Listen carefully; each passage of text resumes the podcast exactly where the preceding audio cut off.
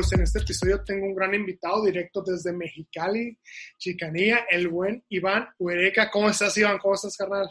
Hey, ¿Qué onda, bro? ¿Cómo están? Hola a todos. Qué gusto compartir esta charla contigo, bro. Bien, aquí en casa, disfrutando, recién llegado del trabajo y listo para ver qué se cocina esta tarde.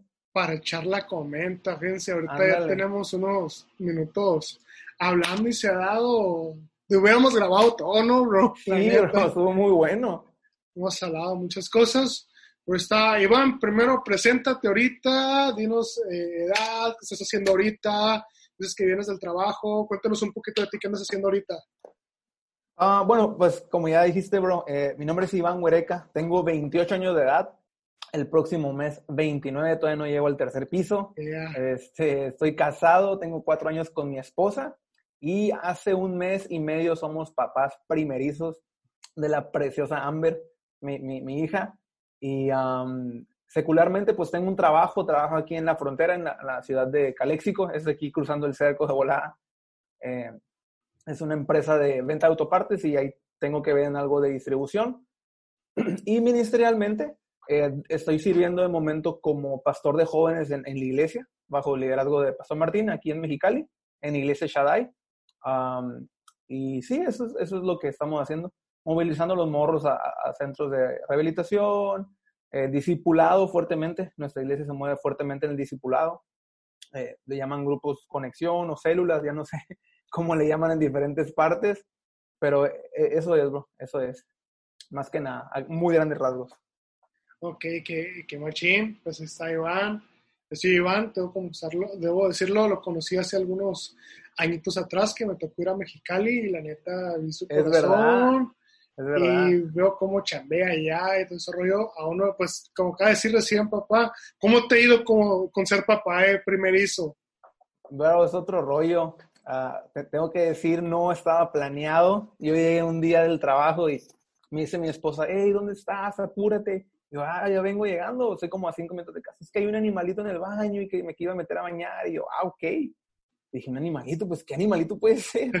Cuando llego, me dice, está en el baño. Abro y, y, veo la prueba y me dice, vamos a ser papás. Y yo, ¿estás segura? ¿Cómo que si estoy segura? Sí, o sea, ¿estamos seguros? ¿o qué? Me dice, te estoy grabando, te pasas, que no sé qué. Le dije, perdón, le dije, es que me hablas de un animalito y de repente veo un bebecito, o sea, ¿qué está sucediendo? Y, y bueno, el resto es historia, eso, eh, teníamos ya casi dos meses, bro, y no sabíamos, casi dos meses de embarazo, y no sabíamos, vivíamos la vida muy feliz. Y bueno, pues ahora es una aventura eh, llegar a mi casa después del trabajo. Es lo más emocionante del día. Lo más triste es irme en la mañana y lo más emocionante es llegar a ver cómo la vistió mi esposa hoy. Todavía ni me dice papá, bro, y todavía ni, ni, ni camina nada, tiene dos meses la chamaca, pero me tiene ganado el corazón la verdad. Wow. Cuando tu hija vea este video, ¿qué, qué quisieras decirle ahorita? Vamos a poner un poquito ¿Qué quisieras decirle ahorita? Ah, no tenemos ni cinco minutos y ya voy a llorar. no sé, qué emocionante es, ser papá. Es lo único. Qué emocionante ser papá y, y lo único que anhelo en el día es llegar a casa para verla, cargarla, darle comer y, y que se me quede viendo y, y, haga sus, hace sonidos muy extraños, mi hija. hace cosas muy extrañas, pero eso es mi alegría, bro. Perdón, sí, pero es mi mundo ahorita. Que Amber, ahí está, mensaje de tu papá. Así es, Amber. 2020 está Amber. 22 de julio del 2020. 22 de julio del 2020. Ahí está tu querido padre cuando veas esto las palabras y que está fascinado contigo, hombre. Así es. Pues, no, wow, increíble, qué, qué machín, ojalá un día me toque a mí. Yo tengo 28 años, me, me, digo, me pongo a pensar, hasta me trabé, bro, o sea, tienes 28 años, ya eres papá y todo, yo 28 años y soltero. Recibe a gusto soltero, pero eh, lo recibo. Recibe ese llamado, bro. y la verdad, como les digo todo, soy felizmente soltero este, pero cuando llegue el momento, va a llegar, va a llegar. Va a llegar. Ahí está. con todo. Yeah. Oye, y ahorita estamos hablando de unas cosas. Eh, en poco tiempo hablamos de mucho, yo creo. Y, de este, y hablamos de gracia, de perdón y todo eso. Dices que ahorita estás con, pastores de jóvenes. ¿qué, ¿qué, ha sido ti retante como pastor de jóvenes? Estar en la frontera, ¿cómo es eso? Porque puede ser un poco flotante, por así decirlo, ¿no?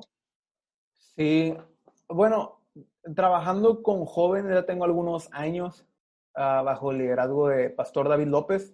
¿Estás de acordar de él? Sí, David. Yo estuve trabajando de, con él mano a mano. Sí, un saludo al jefe López.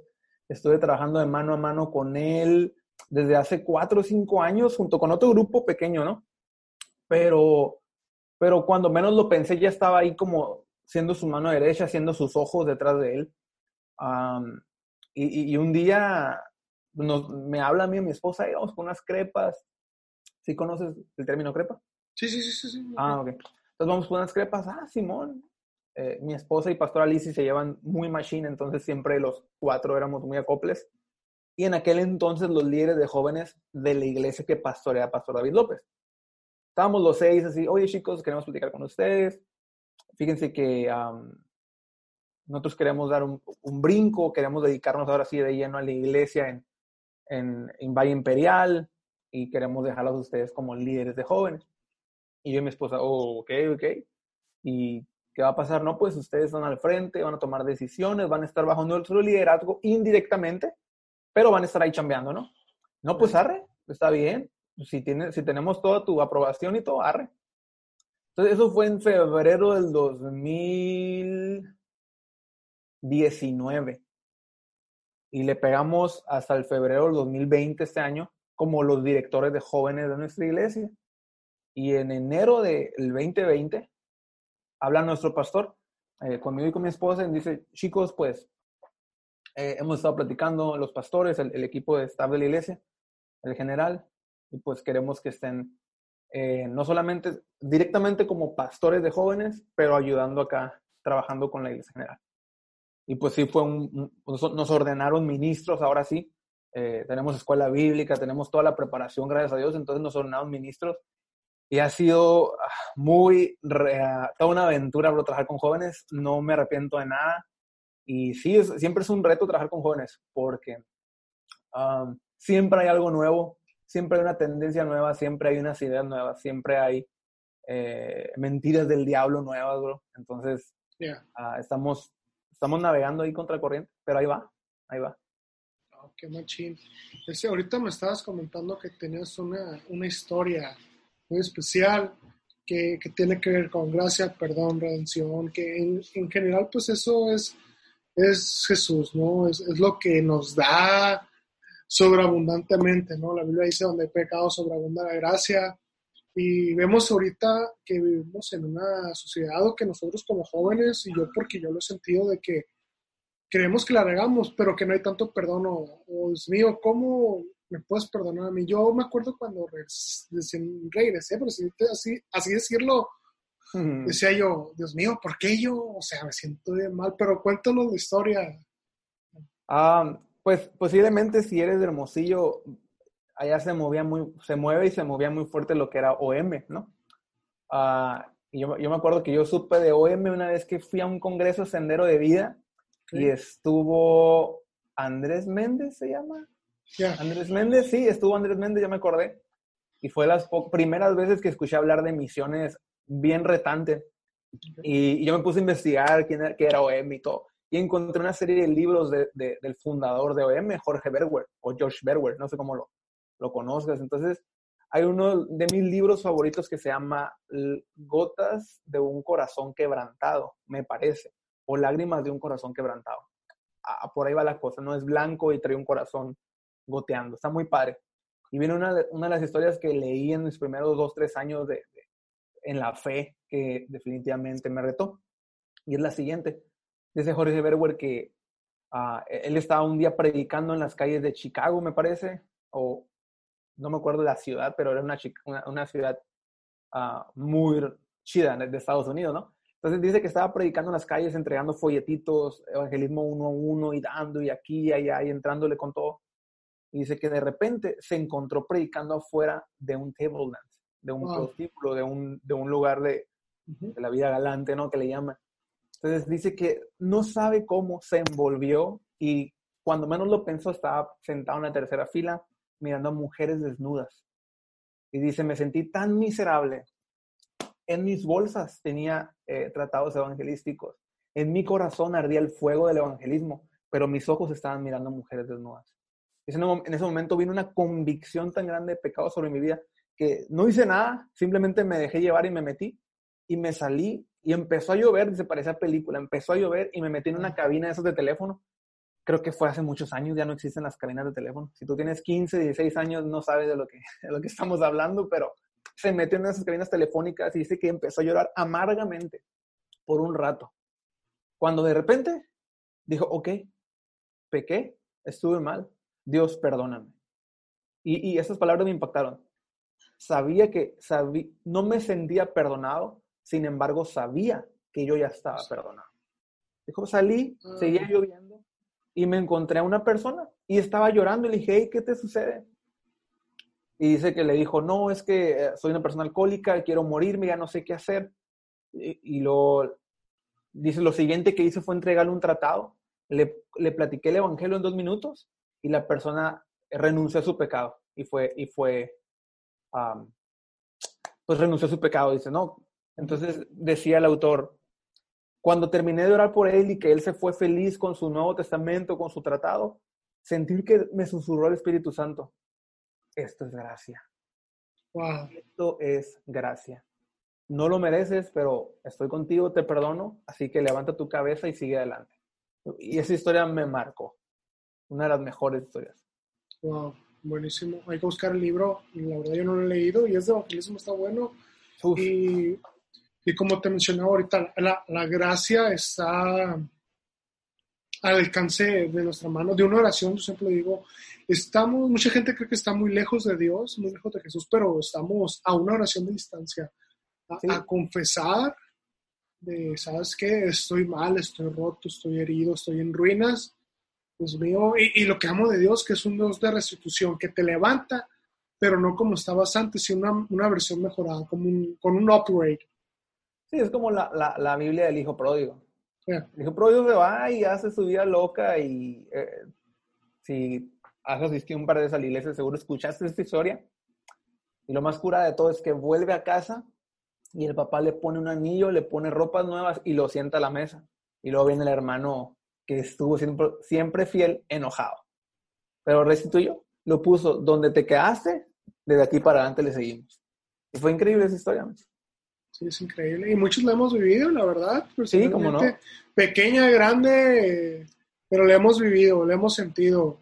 Y ahí está, para la gente que está viendo y escuchando eso, recuerden, hay gracia, no importa el pecado, no hay pecado grande o que intimida a Dios, creo yo. Que lo asuste. Exacto, o sea, no, no, no. ¿O qué podría decir tú, Iván? No, no, no, no hay pecado, no hay. No, creo que, uh, no quiero agregar mucho, pero sí, sí creo que a veces nuestra humanidad, nuestros pensamientos le ponemos tamaño, color y sabor a los pecados. Pensamos que uno es más grande que otro, cuando en realidad pecado es pecado. Y, Mateo 5 enseña algo bien curada.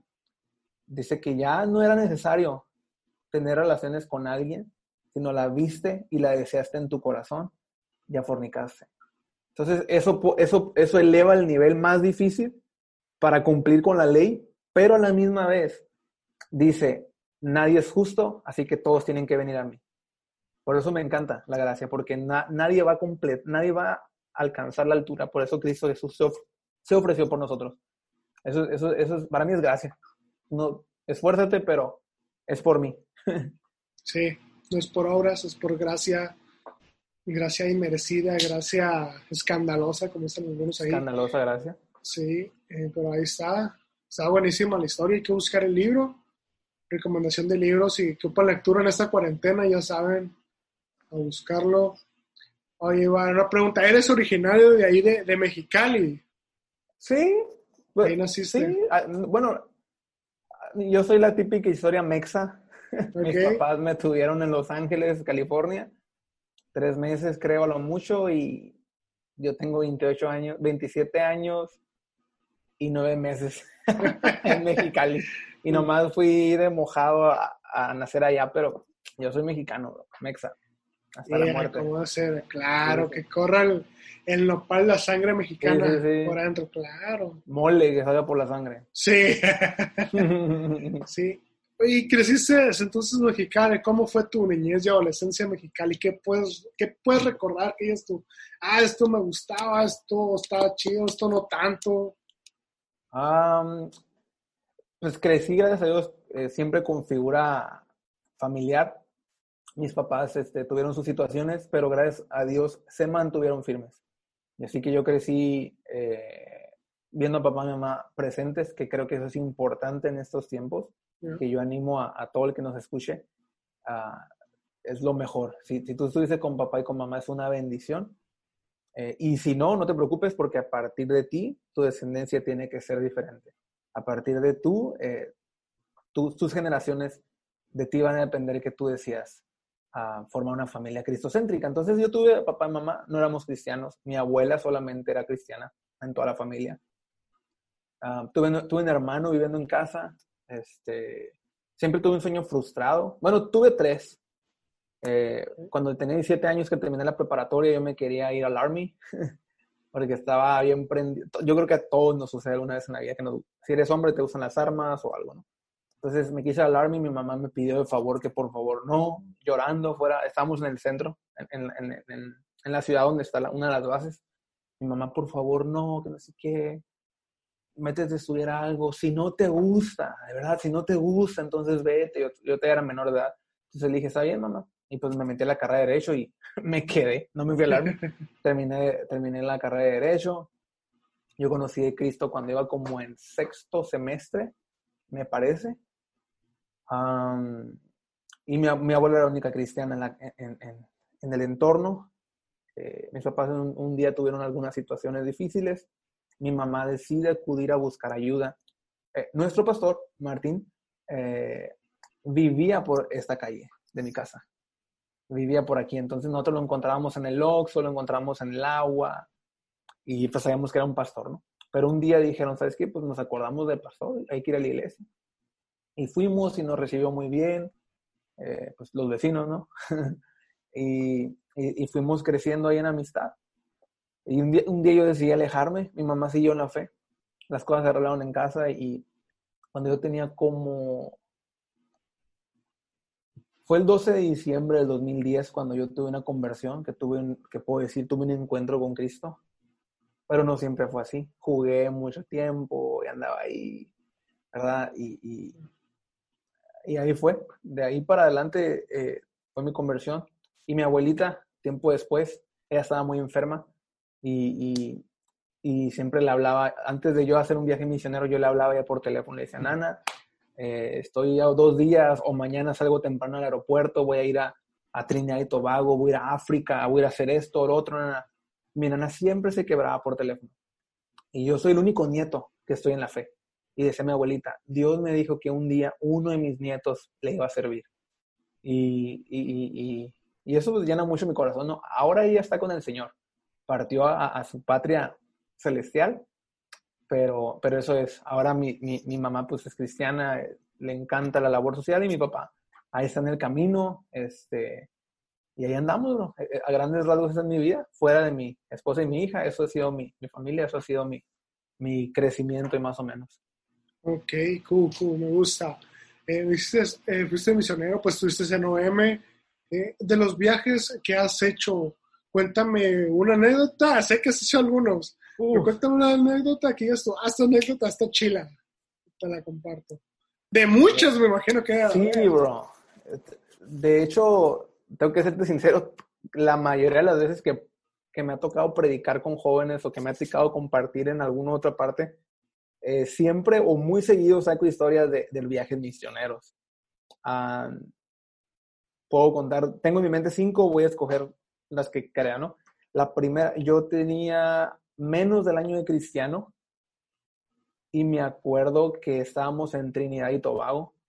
Yo no conocía mucho de Biblia, yo tenía poco, pero tenía pasión. Esa es la diferencia. No tenía mucho conocimiento, pero tenía mucha pasión. Yo estaba encendido, bro. Así, bien acelerado. Y me acuerdo que esa noche íbamos a ir a una comunidad hindú, hinduista.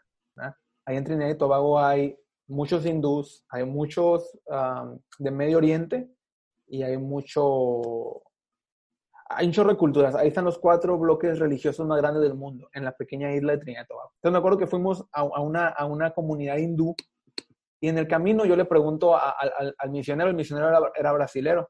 le dije, ah, Pastor Paulo, le digo, ¿y quién va a predicar el día de hoy? Y él manejando, ¿no? Usted va a predicar, mi amado. Y yo, no, pues, ¿cómo voy a predicar si yo ni me preparé? El Señor le va a poner las palabras en su boca. Y yo, no, ¿qué está pasando? Yo bien asustado, bro, pues, ¿cómo Dios iba a usar? Yo, yo sí tenía eso, eso, en el corazón siempre. ¿Cómo Dios me va a usar a mí si sí, el cochinero de vida que yo tenía? Entonces llegamos, nos parqueamos y me dijo, mire mi amado, vamos a durar media hora aquí saludando a los hermanos, caminando por la comunidad y usted se sienta ahí o abre la cajuela de la troca. Bueno, no dijo troca, ¿eh? eso es muy mexa. Dijo ahí, eh, eh, usted se sienta ahí, se pone a leer, que, a ver qué el Señor le habla. Yo, pero ¿cómo Dios me va a hablar a mí? O sea, es decir, no manches. Entonces todos se fueron, todo el grupo se fue a visitar casa por casa para invitarlos que en una hora iba a una reunión. Entonces yo me senté y nunca se me olvida la primera palabra que yo sentí que cuando estaba leyendo la Biblia, Dios me estaba dando la palabra para dar fue en Lucas. No me acuerdo exactamente el capítulo, pero fue en Lucas, en una ocasión que Jesús estaba en la barca. Y, y dice que Jesús estaba dormido y los discípulos andaban ahí y se levantan, una historia bien quemada, ¿no? Pero para mí era emocionante en aquel entonces. Y no, y sí, dice que Jesús de repente, se, Jesús, levántate que perecemos, ¿no? Le grita. Y Jesús se levanta y, y, y eh, el libro de Lucas solamente habla de que Jesús le habló a la tormenta. Y dice, calla, enmudece, en la Reina Valera 1960. Porque aunque Juan y Mateo hablan la misma historia, no dice que Jesús, no menciona el detalle que Jesús le habló a las tormentas. Entonces yo dije, ah, entonces, si yo soy un hijo de Dios, si yo soy un seguidor de Jesucristo, yo le puedo hablar a las tormentas en mi vida, ¿verdad? Y de ahí me agarré y más o menos haré mi predica. Llegó el momento del servicio. No era una iglesia, era un kiosco, oscuro, sin luz, húmedo y había como 18 personas acá de aspecto hindú, así, eh, morenas, así, un chorro de gente que no conocía, todo asustado, bro, ahí. Y, y me tenían que traducir al inglés, porque en Trinidad y Tobago el idioma es el inglés, y me acuerdo que estaban ahí, y yo les, estaba hablando de eso, el libro de Lucas, y le empecé a predicar. Y en eso eh, hago un llamado al arrepentimiento que renuncien a sus dioses. Del hinduismo tienen millones de dioses le digo, ¿cuántos quieren renunciar a Jesucristo? Quieren renunciar a sus dioses y, y, decirle sí a Jesucristo en su vida. Y varias personas, pero una de ellas se levantó y se acercó. Me dijo, yo esta noche me iba a suicidarle. Me, me estaba introduciendo. Y, y, yo ahora le eh, entiendo, dijo, que yo puedo calmar todos sus pensamientos si yo soy una, una seguidora de Cristo. Y nunca se me va a olvidarlo, porque Dios usó mi vida, eh, que estaba llena de cosas y me dio un mensaje para dar. Lo dimos a la gente, la gente lo aceptó. Y es una de las historias que, ¿qué mensaje quiero dar esta noche? Es, solamente Dios ocupa disposición. Que tengas un corazón humillado, disponible y dispuesto a escuchar. Y habla. Hay poder cuando nosotros hablamos lo que Dios ya habló, que es la, que es la Biblia. Y, y, esa es la, la, la enseñanza corta está buenísimo. Y la palabra dice, en la boca tenemos el poder de la vida y de la muerte. La lengua, o sea, está, buenísimo. Y cómo te atreviste, ¿no? A pesar de, las mentiras del enemigo, de que cómo tú, porque el enemigo es muy bueno para recordarnos nuestro pasado. Es buenísimo en eso. Eh, pero lo ignoraste, le diste y se cambió una vida. Sí, no sabemos, no sabemos lo que nuestra boca puede hacer en la... Y cambió la mía. Cambió la mía. Que me sigo acordando después de nueve años, Me sigo acordando de esa historia y me acuerdo que me acuerdo cómo estaba vestido, me acuerdo en qué posición estaba, me acuerdo. Fue, fue, me marcó mi vida. El cómo Dios me usó por primera vez. no, y te usó, aunque muchos crean eh, dijiste tú, tú estabas dispuesto, tú eras un arma, eras una vasija y Dios te usó. Y el, rollo aquí es estar en la disposición de Dios. Sabes que Dios no tengo escuela bíblica, no sé mucho, no tengo mucho tiempo, pero estoy aquí, haz, úsame como puedas, como quieras, estar dispuesto, ¿no? Qué machino, muy buena historia.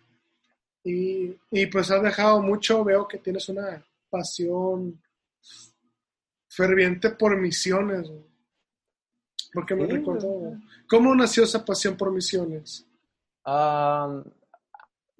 antes de, de, de, platicarte eso, creo que la el primera parte donde yo serví en, en, una iglesia fue en un congreso misionero. Yo me convierto el 12 de diciembre del 2010, me empiezo me, me encaminé a un grupo discipulado, empiezo a aprender, empiezo a devorarme la Biblia. Me acuerdo que siempre estaba leyendo la Biblia, me tenía cautivado. Y en mayo, o sea, los cinco meses más o menos, en nuestra iglesia organizaron un congreso misionero, el primero. Y me acuerdo que llamaron a los voluntarios, hey, que quieras servir, venga, ¿no? Y entonces acabó el servicio del domingo en la iglesia y yo lleno de temblor, lleno de, de, incertidumbre, llegué y me acerqué con los líderes de, entonces, de ese entonces de misión. Dije, hey, la verdad, pues soy nuevo, ¿no? Me encantaría servir.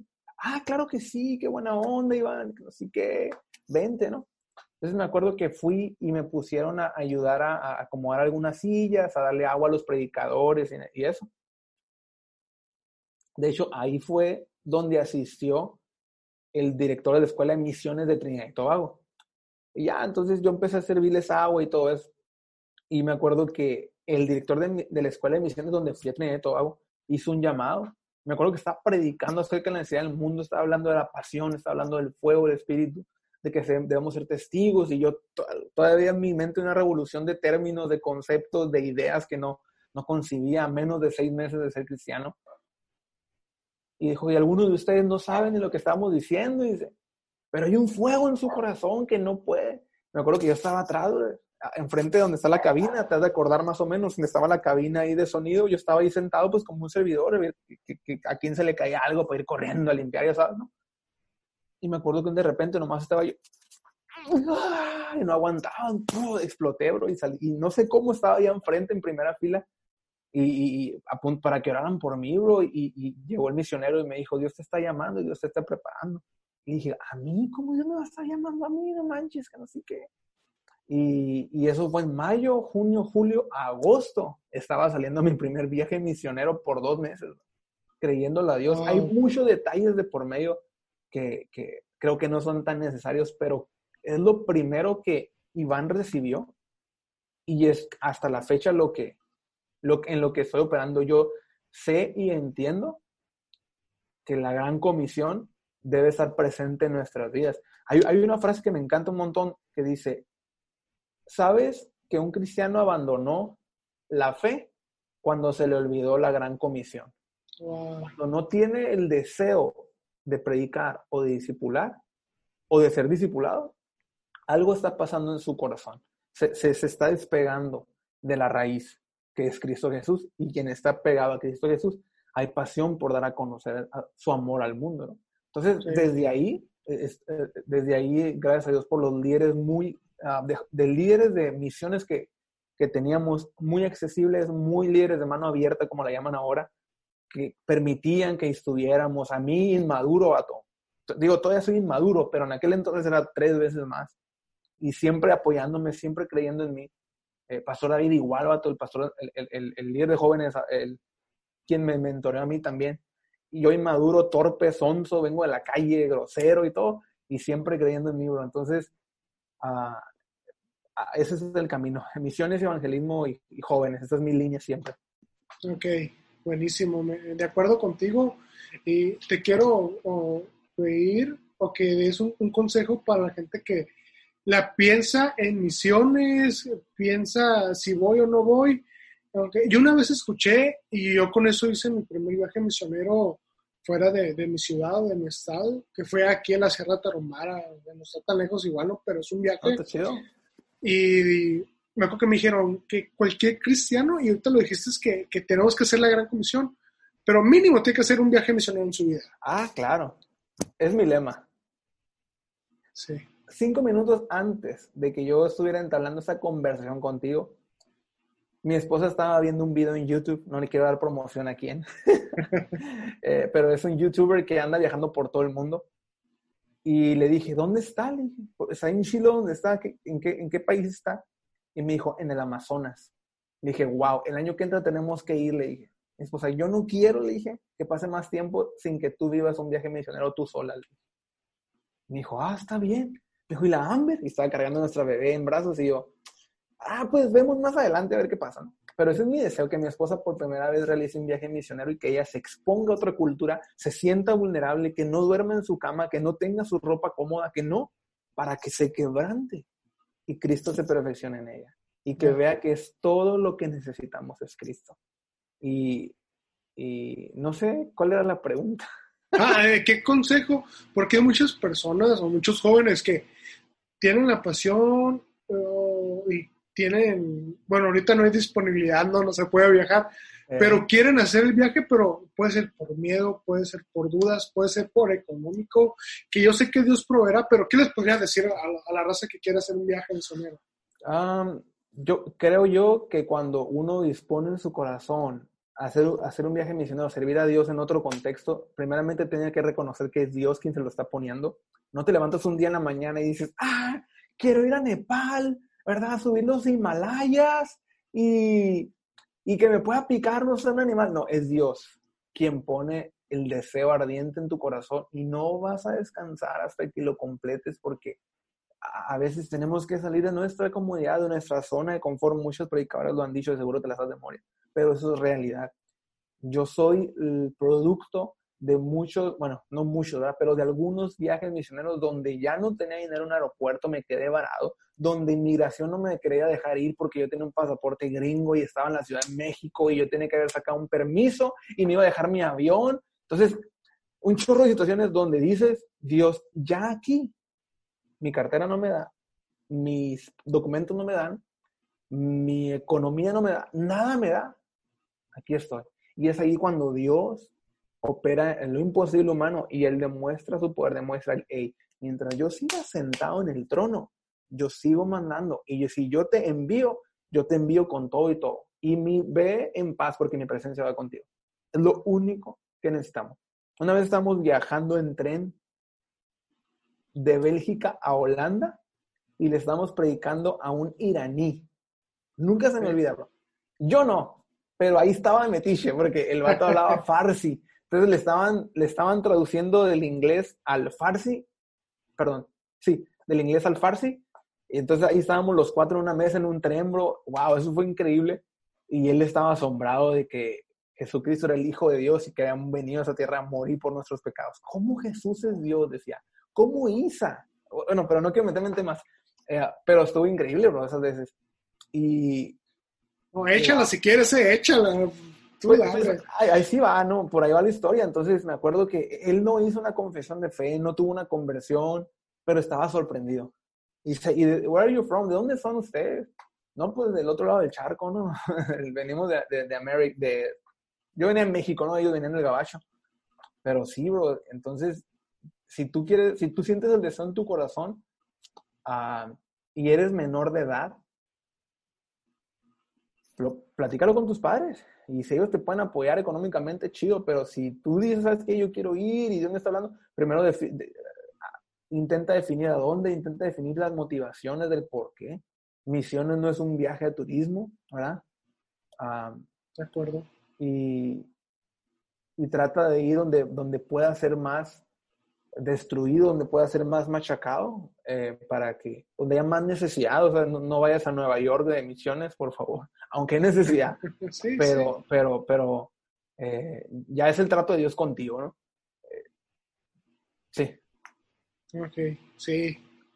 Pues ahí está, tienen que hacer un viaje mínimo una vez en su vida, no es de regla, yo creo que eso se tiene que hacer. Sí. Porque como si tú sales de tu comodidad, de una vez escuché me corrigen si estoy mal por los comentarios de que eh, el propósito de Dios, la mano de Dios, todo eso lo vas a ver cuando sales de tu zona de confort.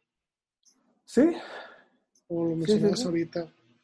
Sí, eh, tú, tú, tienes el control ahora en tu, en tu día a día, tú tienes el control de que te vas a ir a tu carro, te vas a subir, vas a agarrar las mismas calles para llegar a tu trabajo, para llegar a tu escuela, este, vas a hacer aquí, vas a hacer allá, en la tarde vas a ir aquí y tienes tu vida planificada y qué bueno.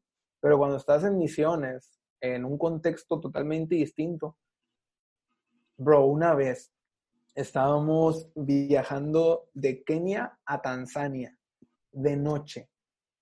Íbamos recio, bro, porque era una semicarretera y teníamos que cruzar. Y yo no sabía por qué íbamos tan recio.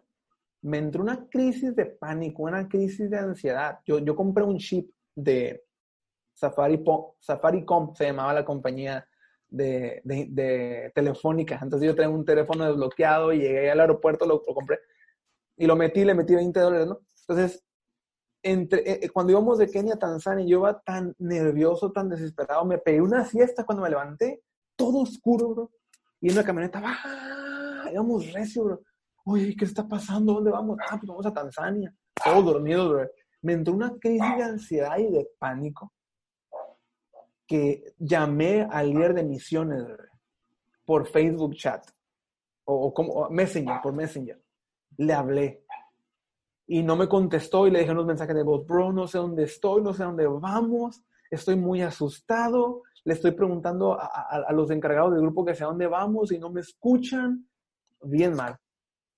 Perdí el total control de mi cordura, perdí el total control de todo por unos momentos. Después de que colgué me quedé dormido, bro y en la mañana siguiente pues habían metido al grupo en un problemón. Porque los líderes de misiones hablan con el pastor, hey, ¿qué pasó? No, pues todo bien, ya estamos en Tanzania. Y yo, pues sí.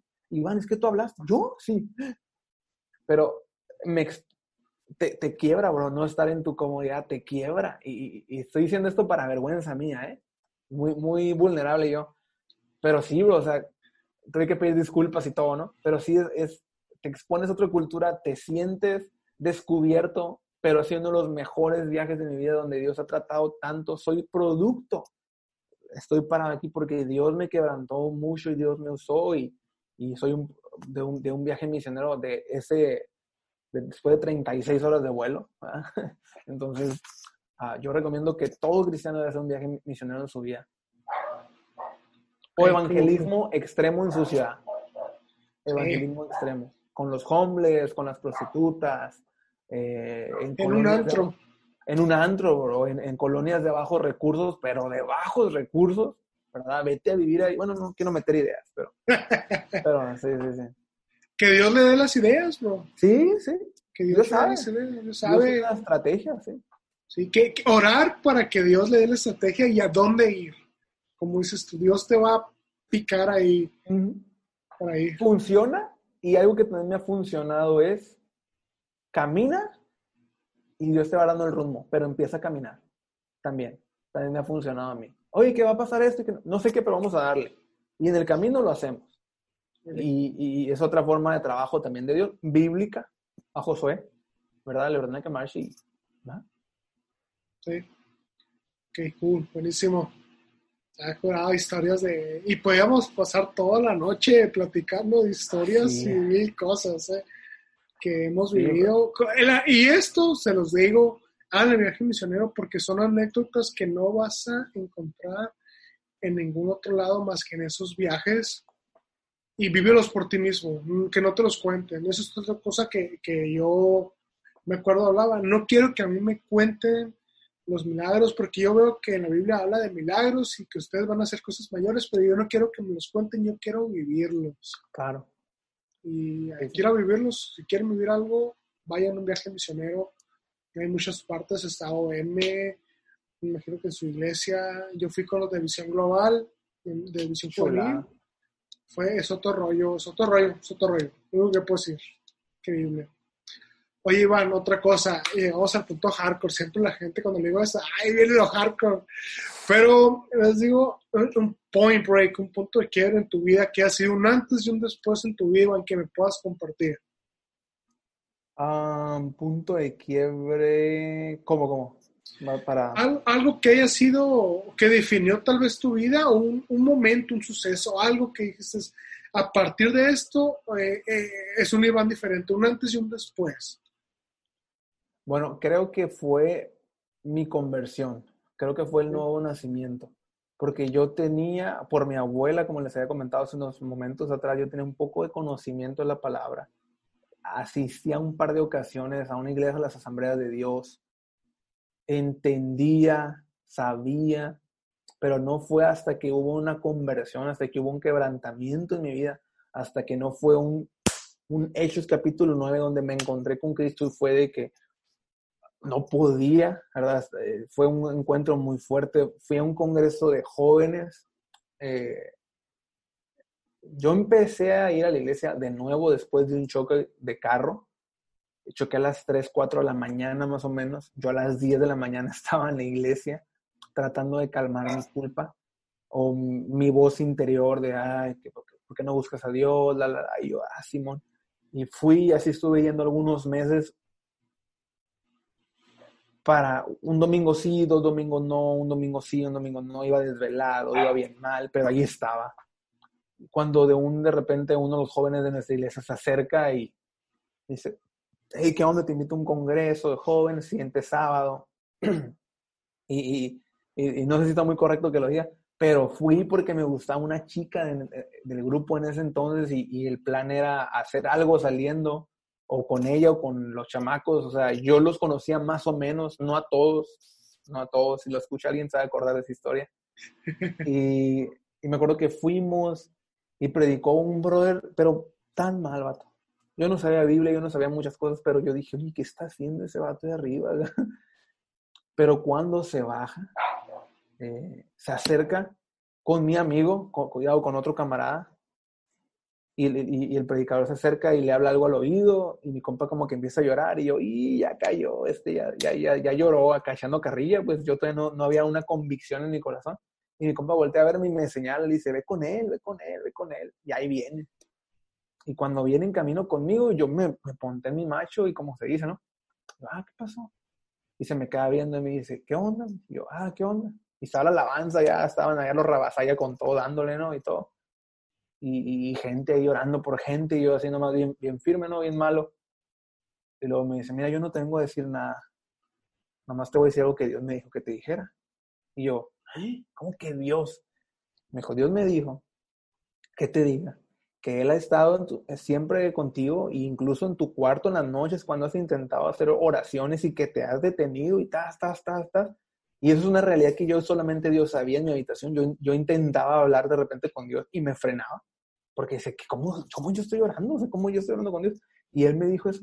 Dios ha estado ahí en tu cuarto cuando intentas orar y que te tienes que detener porque sientes culpa y tal. Yo dejé de oírlo, yo caí de rodillas y nomás me acuerdo que vino una convicción tan fuerte que nomás estaba, perdóname Dios, perdóname Dios, perdóname Dios, hincado, sin, sin saber, pasó yo creo que una hora perdóname Dios, perdóname Dios. Ese era mi clamor y, había un quebranto en mi corazón, una presencia de Dios tan linda pero tan fuerte. Y, de ahí no, no fui el mismo, no fui perfecto, no fui mejor, pero definitivamente fue un antes y después en mi vida. Y fue un, encuentro con su presencia, fue un encuentro con su persona, con su carácter y su fuego purificador que le llaman, ¿no?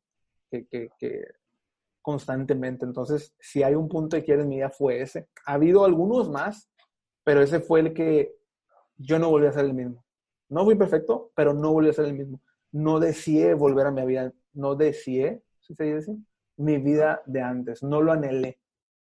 Dejé groserías, dejé algunas cosas, otras se quedaron ahí, que sigo todavía trabajando con eso, sigo todavía dejando que el Señor me purifique, pero pero ese momento fue clave, bro. El 12 de diciembre del 2010, por allá a las 9 de la noche, más o menos. Wow, qué machín, bro. Eh, volver a nacer de nuevo, eh, eso es algo, a mí me tocó, a mí me toca 26 de octubre, 2013 me acuerdo, 10 días después de mi cumpleaños. Venga. Y, bro, es cuando llega esa convicción como tú de Dios y que a pesar de todo el cochinero que traemos, sus errores. Lo mismo que hablábamos ahorita, ¿no? Me gusta, este capítulo me gusta porque estamos hablando mucho, siempre hablo de gracia, pero eh, vemos cómo la gracia es tan tangible, tan, no sé cómo explicarlo, pero es que es gracia, no se puede explicar al 100%, ¿no? Escandalosa gracia. Escandalosa gracia, incondicional, inmerecida, tiene tantos adjetivos, Pero no, bro, gracias por compartir eso. Y, y ya saben, cualquier gente que vea esto, no importa el background o no importa tu historia, siempre hay gracia.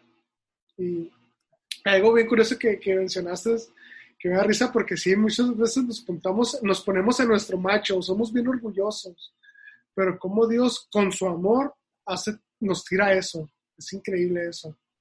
Yo siempre le digo a los chicos del grupo cuando estamos en alguna reunión de jóvenes o, o eso, le digo, me molesta cuando pretenden, cuando pretenden acercarse a Dios como diciéndole, no te necesito. Cuando todos en este auditorio necesitamos un toque de Dios. Todos, aunque en la mañana lo tuviste. Ahorita necesitas otro toque de Dios, necesitas otro, otra chispa de Dios. ¿A quién no necesita Dios? Pero me molesta cuando te acercas con actitud de, oh, sí, quizás hasta primero en la fila y, y, te cuesta aplaudir y, y no, no, no, revoloteas un poco, ¿verdad? De, de, exaltar y de hacer así. Le digo, qué, qué, qué raro somos, que, que, antes ahí una pelota entraba en un arco, ¿verdad? En fútbol y brincabas y te parabas de mano, pero el celebrar que Cristo Jesús es el Salvador y que sigue sentado en el trono, te cuesta un poquito sudar, te cuesta un poquito levantar tu voz. Qué raros somos a veces, qué raros. Sí, Sí, de acuerdo contigo. A lo mejor yo lo veo así de que como es seguro, mm. la gracia siempre va a estar disponible, es gratis, no nos ha costado. Y somos, nos volvemos arrogantes, orgullosos.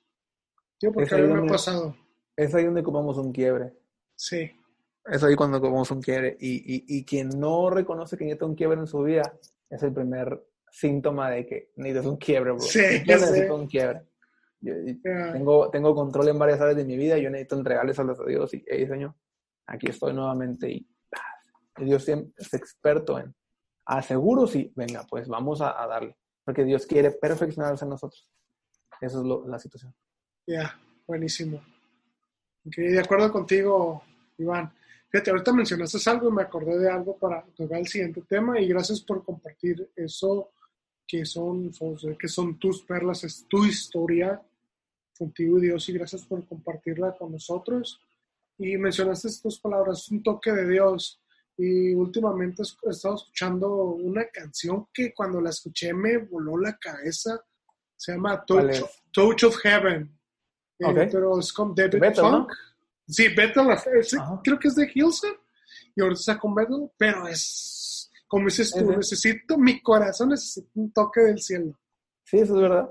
Sí, está buenísimo esa rola. Yo la pongo en mi tiempo de meditación, de oración y me llega. Me llega. ¿Qué vas? Sí, menciona cosas muy buenas que dice, hazlo, haz los que tengas que hacer porque sé que eres el único, para parafraseándote, no eres el único que tú puedes hacer eso. Sí, sí, sí, estoy de acuerdo. Muy linda.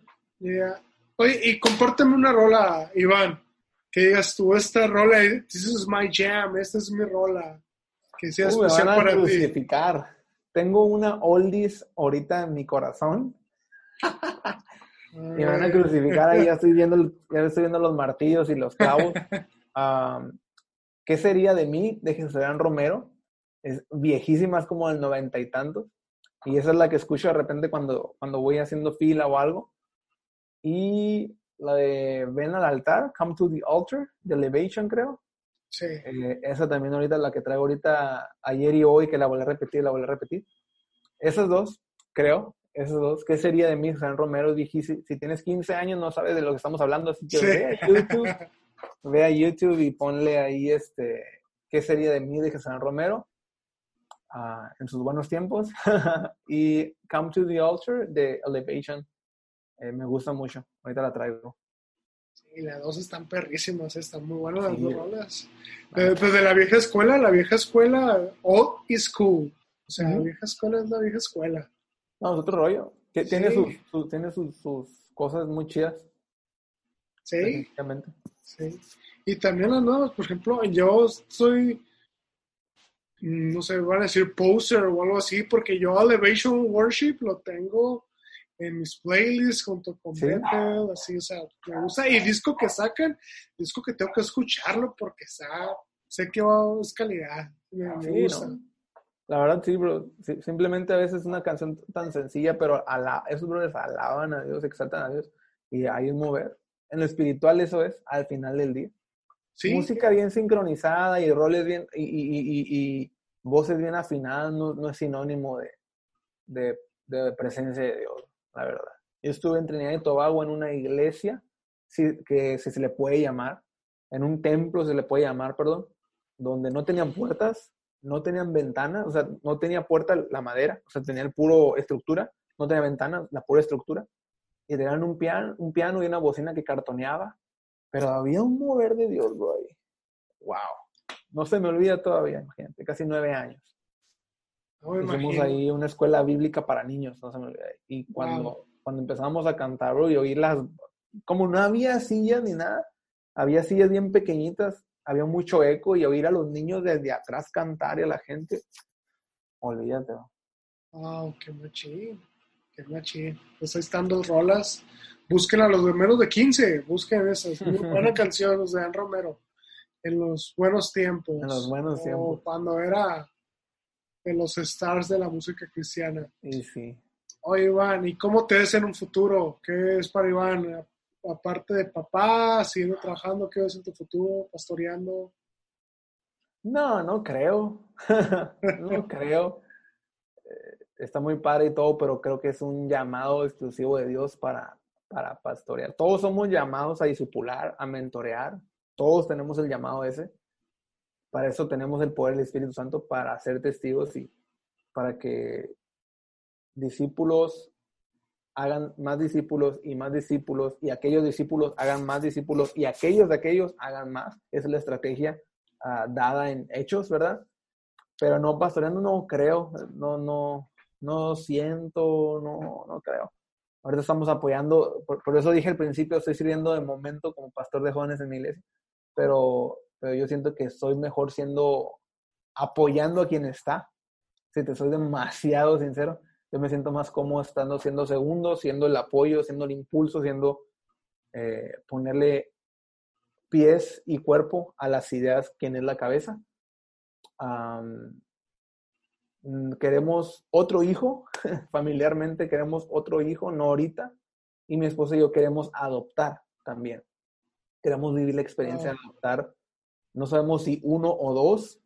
Estamos en planes de hacer un segundo piso en nuestra casa y una vez que empecemos, vamos a ver también la posibilidad de, hacer adopción. Queremos vivir esa, esa experiencia, pero no solamente para nosotros, sino darle la, que nuestra familia esté conformada por dos personas adoptadas, pero que se adhiera a nuestro núcleo. Tenemos, ellas están en el mismo sentir que yo, entonces no hay, no sabemos por qué, bro, pero sí entendemos que Dios lo sembró, porque no sabemos por qué y los dos queremos lo mismo. Entonces, queremos vivir eso. Creo que si todas las familias, una vez Pastor Andrés Speaker dijo esto, hace años, cuando todavía no era tan famoso, dijo, hay un estudio que si la mayoría de las familias cristianas en México adoptan, acabamos con la orfandad. Wow. Entonces, ahorita hay movimientos muy fuertes, pero no quiero meterme en problemas ni en situaciones de acá, pero hay movimientos muy fuertes que dicen, no, ¿por qué no adoptan?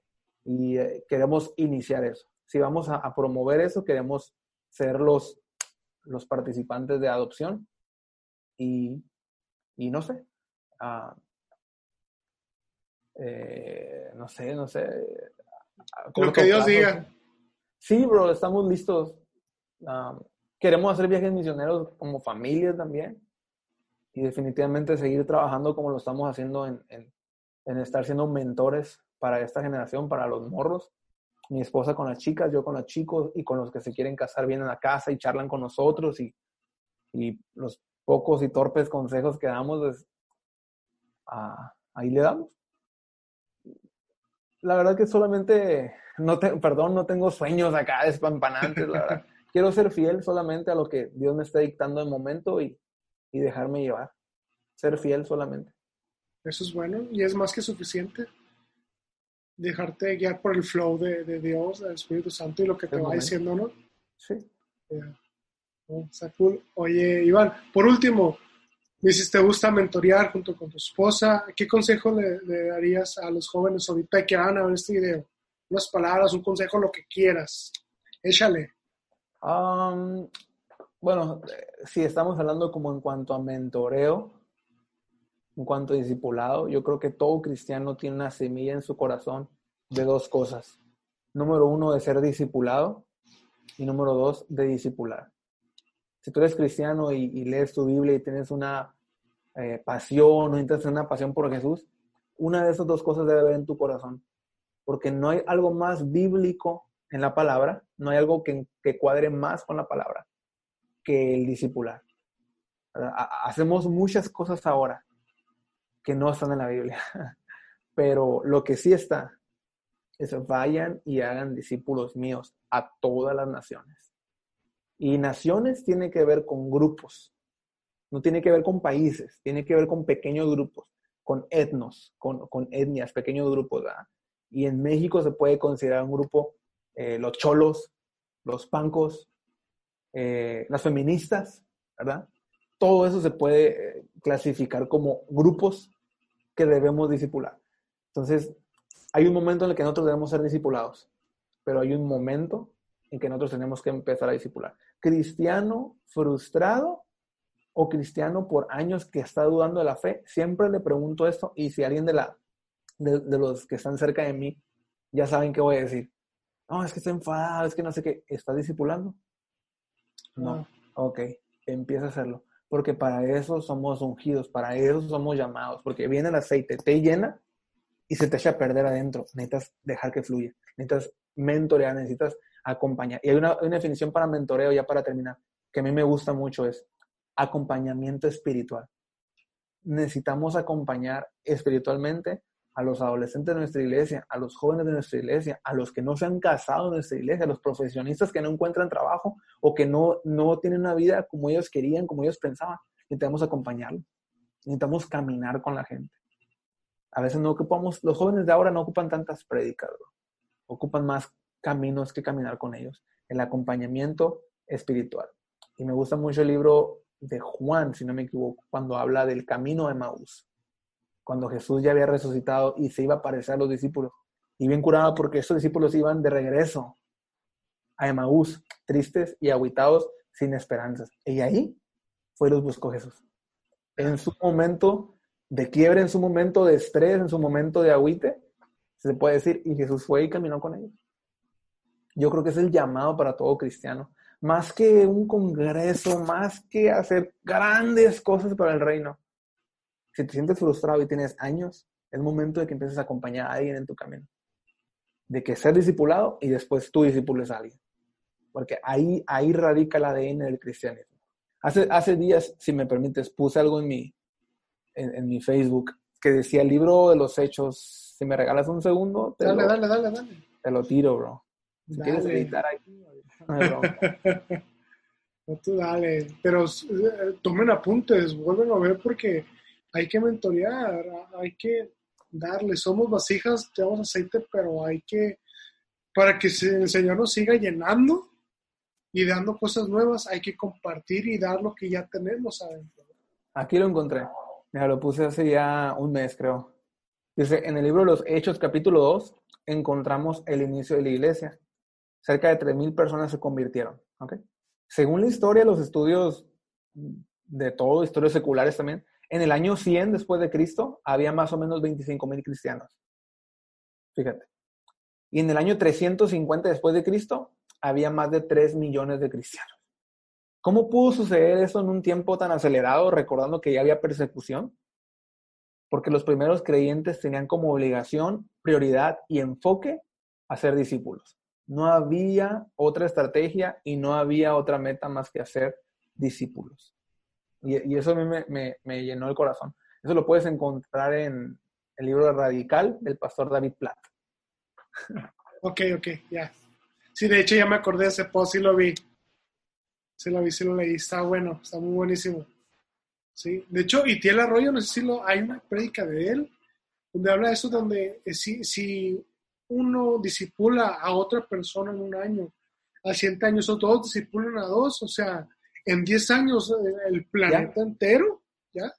Déjame agregar un comentario, bro, que, que leí hace algunos meses de unos misionólogos y evangelistas.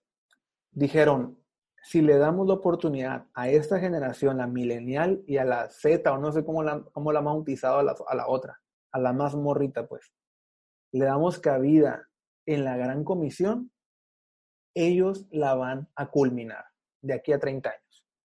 Ellos van a terminar de evangelizar el mundo porque es una generación despegada de bienes materiales, es una generación que son más frescos, ah, lo que venga. Y si le damos, si sabemos reivindicar bien a esta generación, ellos van a culminar la gran comisión. Eso es emocionante. Por eso tengo un enfoque en los que a mí Dios me dio, en los que a mí Dios me está prestando en este momento.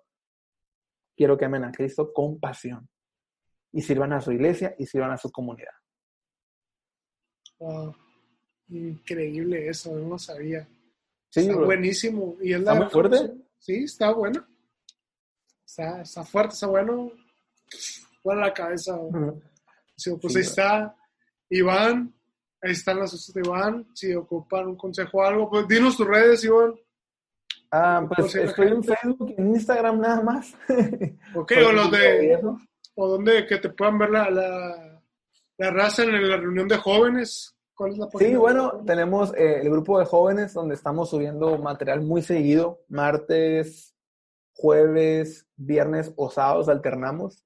Eh, se llama Red Juvenil Chadai, es el grupo de jóvenes de nuestra iglesia. Y mi red personal pues es Iván Huereca, Huereca es con H. Estoy así como Iván Huereca en Facebook y en Instagram. Y ahí a veces subimos algún contenido uno que otro, ¿no?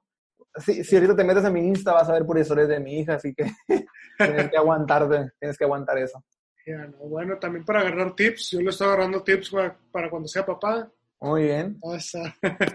muy bien, brother. Está. Pues está, Iván, pues muchas gracias por compartir tu historia, muchas gracias por tu tiempo, bro. Tú sabes que te estimo, te quiero un chorro. eh, eres un gran amigo, güey, en ese tiempo que, que he estado hablando contigo. Tal vez, a veces no mucho, pero estamos en contacto. Y ahí está, vato. Muchas gracias por, por compartir tu historia. Hombre, bro, gracias a ti, gracias por esa oportunidad y espero que haya sido bendición para ti y para todos los que nos escuchen. Y, y aquí andamos, ya sabes, desde Mexicali dándole fuego. Yeah, come on, Mexicali, tierra chicanía. Machila y calor igual que Hermosillo. Uf. No sé por qué estamos viviendo aquí, bro. A veces me lo pregunto. La verdad que sí. Pues ahí está, gente. Gracias por un nuevo episodio. Vayan y sigan y van, vayan al grupo de jóvenes de Red Juvenil. Está buenísimo. Es otra onda la raza de ahí. Y vayan y pues no olviden compartir el video, suscríbanse al canal y pues recuerden que tenemos, todos tenemos una historia. Estamos viendo. Peace, bendiciones.